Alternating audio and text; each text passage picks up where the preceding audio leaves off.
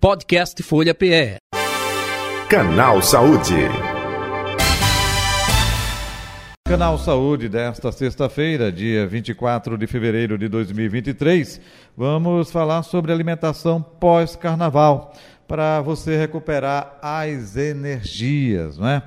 Com o fim de, da folia, é preciso ter alguns cuidados para restabelecer justamente a saúde e voltar à rotina com disposição. A alimentação pós-carnaval é muito importante nesse processo. Daqui a pouco eu vou convidar a nossa é, convidada de hoje, não é? Coordenadora de nutrição do Centro Universitário UniFBV, a Lisiane é, Cocre para conversar e esclarecer sobre esse assunto. Isso dito, isso posto, deixa eu eh, trazer a nossa convidada para falar justamente sobre esta alimentação pós-carnaval. É, Lisiane Cocre, com a gente a partir de agora.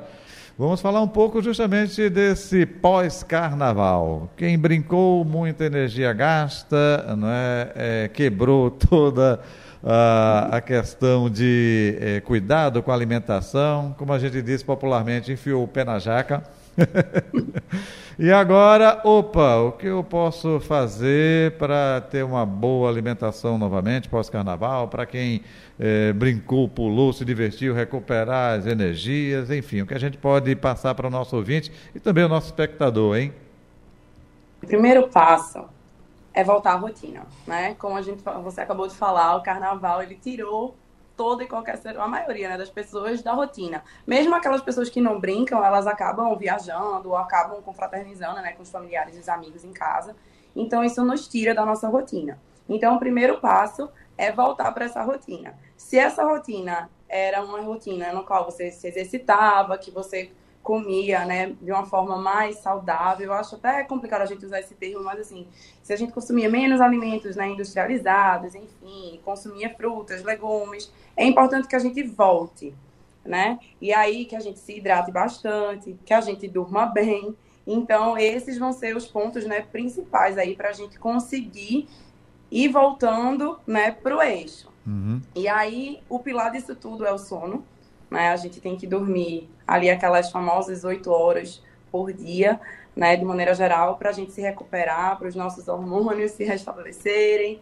Né? A gente precisa beber muita água, né? É através dessa água que a gente vai eliminar as toxinas, né? Porque muita gente no carnaval também bebe bastante. E aí esse álcool, a gente tem que entender que ele é tóxico, né, para o nosso organismo, né, para o nosso fígado, enfim, tudo que é produzido, né, o metabolismo que vem decorrente dessa ingestão de álcool. E aí a gente precisa de água, né, para eliminar. E aí não seria só a água que vai fazer isso. Né? A gente precisa também já do auxílio da alimentação, que aí seriam as frutas, né, que são ricas em água também, mas também em antioxidantes, que vão facilitar essa liberação. Uhum. E aí eu vou dar algumas dicas, obviamente, né? É, eu acho que a gente chegaria nessa parte também.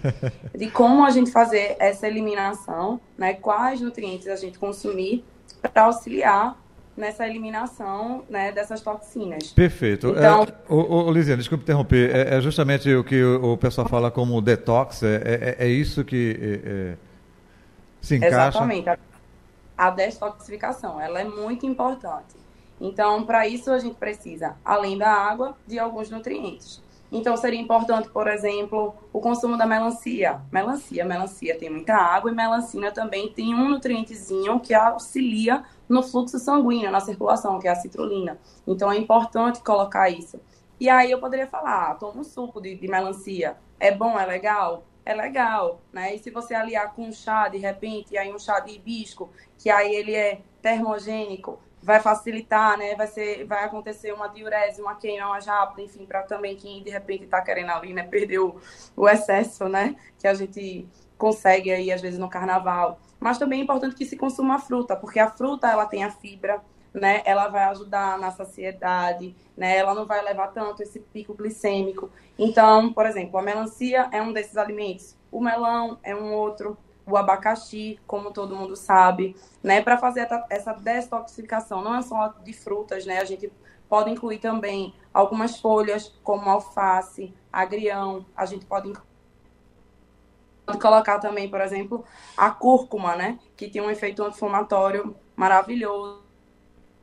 Essa detoxificação ela é feita através dos alimentos. E aí o ideal são esses in natura. E aí a gente vai incluir, né? Frutas, folhas, legumes, temperos, chás, né? Para auxiliar nessa detoxificação. Lembrando que sempre tudo aquilo que a gente desembala, né? É menos é melhor para o nosso organismo. Ou seja, se a gente vai comprar aquilo que está ali pronto, é um pouquinho diferente o processo, né? Então, o, até o teor também de vitaminas, de minerais e antioxidantes que estão naquele alimento que a gente está comprando ali embalado é, é completamente diferente do a gente consumir aquele alimento in natura. Perfeito. Lisiane, até quando você é, começou a falar. Além da, da detoxificação, tá aí, Jota? Ah, tá. É, tô. é, é, porque quando você falou eh, no início, olha, é, dormir bem, é, ingesta de líquidos, água, enfim, sucos. Opa, é, durante até o período mesmo carnavalesco, é, colegas seus é, é, passavam também isso, orientavam isso também para o período momesco, sendo que, infelizmente, a gente sabe que o pessoal não cumpre muito isso, né? É, é, justamente quando você fala, olha, retornar a rotina, a vida normal e, e, e, colocando esse tipo de alimento. E, e, até aproveitando, eu gostaria de perguntar também, porque no período de carnaval, é, quando o pessoal está brincando, o carnaval chega quarta-feira, tem o bloco, vou falar, não é? é Zuza Miranda e Thaís, que é o Munguzá. E o pessoal diz: olha, é, o munguzá é muito bom para repor energias. É, é, tradição lá no Alto da Sé, em Olinda. Opa, é, o munguzá, a comida de milho, também pode ser inserida é, nessa retomada de alimentação ou não? Fala um pouco sobre isso, é, Lisiane. Claro, claro que pode ser inserido na alimentação. É, eu não vou dizer nenhum alimento que seja proibido, até porque comer é um ato né, de prazer também. E assim, não falando que o munguzá é ruim, né? Eu acho que faz parte da nossa cultura. Tem o coco lá, que é maravilhoso, tem uma gordura muito boa, né? O TCM. Então, além do munguzá, normalmente ele vem com a canela, né? Que aí é muito rico, né? Como antioxidante também. Então, é um alimento muito bom. O, todos à base de milho, não só o munguzá, mas aí eu colocaria o cuscuz, que é tão né, tradicional pra gente. Que a gente não pode esquecer. O próprio milho cozido Agora, todos os alimentos a gente vai consumir de forma moderada, né? Porque, agora sim, também sempre vai depender do objetivo. Para repor energia é ótimo, é massa. Né? Agora, se você, por exemplo, busca emagrecer, aí a gente vai consumir, mas a gente vai controlar esse consumo. Né? Mas se você não tem restrição, pode ficar à vontade, pode comer, porque é riquíssimo, né? Além do milho, tem o coco, enfim, né? Tem, tem a canela, não, eu não vejo problema nenhum no consumo, não. Tá? Para repor energia ele é ótimo. Beleza. É, Lisiane, outro detalhe também, isso que você está falando é no contexto geral, não é? É, é mais. Geral. É, é, é, é, porque depende da idade, é, depende se a pessoa tem algum tipo de é, doença ou não, diabetes, hipertensão. Então, quando uhum. isso é colocado em prática, aí é mais direcionado, é personalizado, né? Alimentação personalizada. É um pouco disso, né? Com, com certeza. Por exemplo, para quem é diabético, consumir um munguzá eu não vou dizer, ah, não consuma, vai consumir, mas a gente pode ter formas de preparo desse munguzá que sejam menos é, prejudiciais, né, para aquele pico de insulina que é o que a gente fica tentando controlar no diabético. Mas ele vai consumir uma, de uma forma mais saudável, ou, né, numa quantidade menor. Mas assim, a gente não vai deixar também ninguém passar vontade, né? Depende, obviamente, sempre de como está a situação daquele indivíduo né, ou qual patologia ele tem, para a gente ir indicando a melhor forma, né, os melhores alimentos, ou como consumir isso ao longo do dia, né, como monitorar também, né, principalmente o diabético, ele tem que ser feito todo o monitoramento, né, quem é diabético sabe, né, que vai ficando acompanhando com as fitinhas, enfim, né, esses picos de insulina, assim, ao longo do dia. Então, sempre vai depender, realmente, da idade, vai depender, por exemplo, também se a pessoa tem alguma restrição ou alguma intolerância, porque às vezes o munguzá, por exemplo, ele é preparado com leite normal e não leite de coco, e tem algumas pessoas, né, que têm uma intolerância à lactose, e aí vão ter diarreia decorrente desse, desse consumo, se for muito intolerante. Então, sempre vai variar, né? Eu acho assim, que para uma pessoa que realmente, de maneira geral, é, é saudável, ok, mas para quem não for, é, é tipo ele não abusar né? É consumir pouco, assim, com moderação, não abusar, não vai passar vontade pra, e não vai ter problema, né? Certo. É, outro detalhe também que eu gostaria de perguntar. É, isso é medido pelo gasto de energia que essa pessoa tem. Deixa eu ser mais claro. É, olha, a, o próprio metabolismo do organismo, numa pessoa de mais idade, é mais complicado, não é? Então, se você tem é, uma alimentação X, é, é, vai demorar a processar, não é? metabolizar, enfim. Já um adolescente, um jovem, gasta mais energia, então o metabolismo é mais rápido. É, tem diferenciação também por idade com relação a esse tipo de alimento pós-carnaval? Na realidade, não com relação ao alimento em si, mas uhum. a quantidade que teoricamente a gente deve ingerir sobre aquilo. Boa. Tem isso é baseado na taxa metabólica basal de cada um. E aí isso é individual, e aí não é só a idade, mas, por exemplo, o sexo também vai contar, né? Se é homem, se é mulher.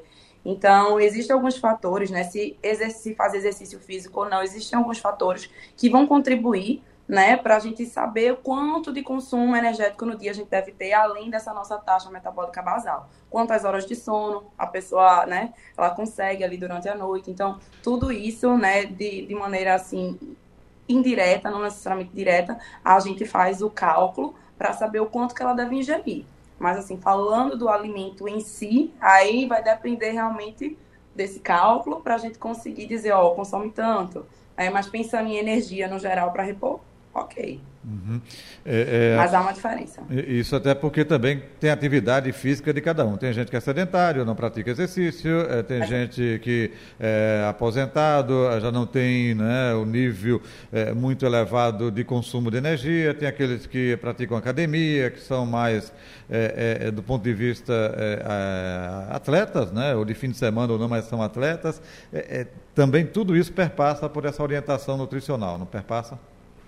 Perpassa com certeza. O nível de atividade física ele é extremamente importante, né, para a gente definir, né, quanto que o indivíduo ele vai consumir dos alimentos. Óbvio que isso sempre aliando ao objetivo, né? Porque se for um desportista, de repente ele quer mais performance. Se for de repente um idoso, ele quer só manter ali, né, o peso dele, ou ele quer ganhar peso, enfim, para manter o estado de saúde mas sempre isso vai ser levado em consideração para a gente fazer uma prescrição, né, uma orientação nutricional. Isso de forma individualizada, uhum. né, que é o que a gente está falando assim, num caso mais específico. E Legal. aí, isso aí, cada um tem, tem o seu, a sua individualidade biológica, né? Então, a minha dieta, ela certamente é diferente da sua, que vai ser diferente né, de José, de João, é assim. Legal. Lisiane, é, claro, a gente está no contexto aí pós-carnaval, mas, opa, tudo que você passou até agora é para a, a vida inteira, é constantemente, né? É, no dia a dia, enfim, não é? Exatamente, é para a vida. Né? E aí, a cada situação, vão ter, ah, vão, vai requerer né, suas especificidades, mas de maneira geral, o que a gente precisa é comer mais alimentos né, in natura, é se hidratar bastante, é dormir bem, né? Enfim, é ter uma rotação dos alimentos, porque também não adianta a gente comer sempre a mesma coisa, uhum. né? A gente tem que dar estímulos diferentes, né? E aí até, por exemplo, é, para quem busca, não sei, perder peso, ah, o pessoal fala, tem que ser low carb. Não, não necessariamente, né? Existem várias, isso tudo que a gente fala são estratégias de se alcançar um objetivo. Então, Entendi. tudo é dosado, depende sempre do objetivo e do momento. Então, também a questão de é, quantas alimentações no dia, não é? é café, lanche, almoço, lanche, jantar, lanche, é, depende da quantidade, e isso vai justamente dentro desse contexto que você está falando, né? Sim, exatamente. E além do que, a gente, acho que a gente precisa quebrar um pouquinho desse, desse estigma, né? Que a gente precisa comer seis vezes no dia. Talvez eu seja até criticada, mas eu não concordo. Ah, né? é? Então, quantas vezes? Quantas vezes então? Não, a gente vai depender da sua rotina. De repente, na sua rotina, você só consegue comer quatro vezes. E é quatro vezes que você vai comer. A gente tem que saber, né, que você precisa de tais nutrientes, a gente precisa dos macros, a gente precisa dos micro, a gente vai adequar a quantidade de vezes que você consegue né, consumir aquele alimento. Não adianta uma pessoa que não gosta de tomar café da manhã eu obrigar ela a tomar café da manhã. Claro. Agora, depende.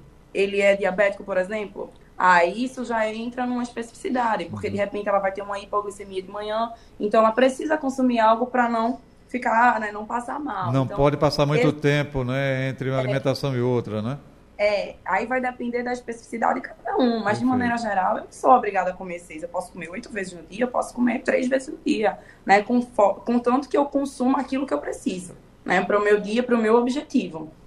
Perfeito. Ok, estamos chegando ao final do Canal Saúde. Gostaria de acrescentar algo e aproveitando, onde encontrá-la nas redes sociais ou telefone de contato, fique à vontade.